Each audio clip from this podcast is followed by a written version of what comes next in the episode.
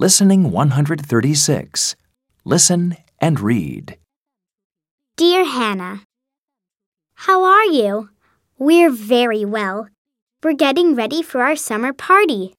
My brother and I are helping mom and dad. We're cooking and cleaning the apartment together. Look at this photo. I am with my mom and Aunt Lola. We're choosing party dresses.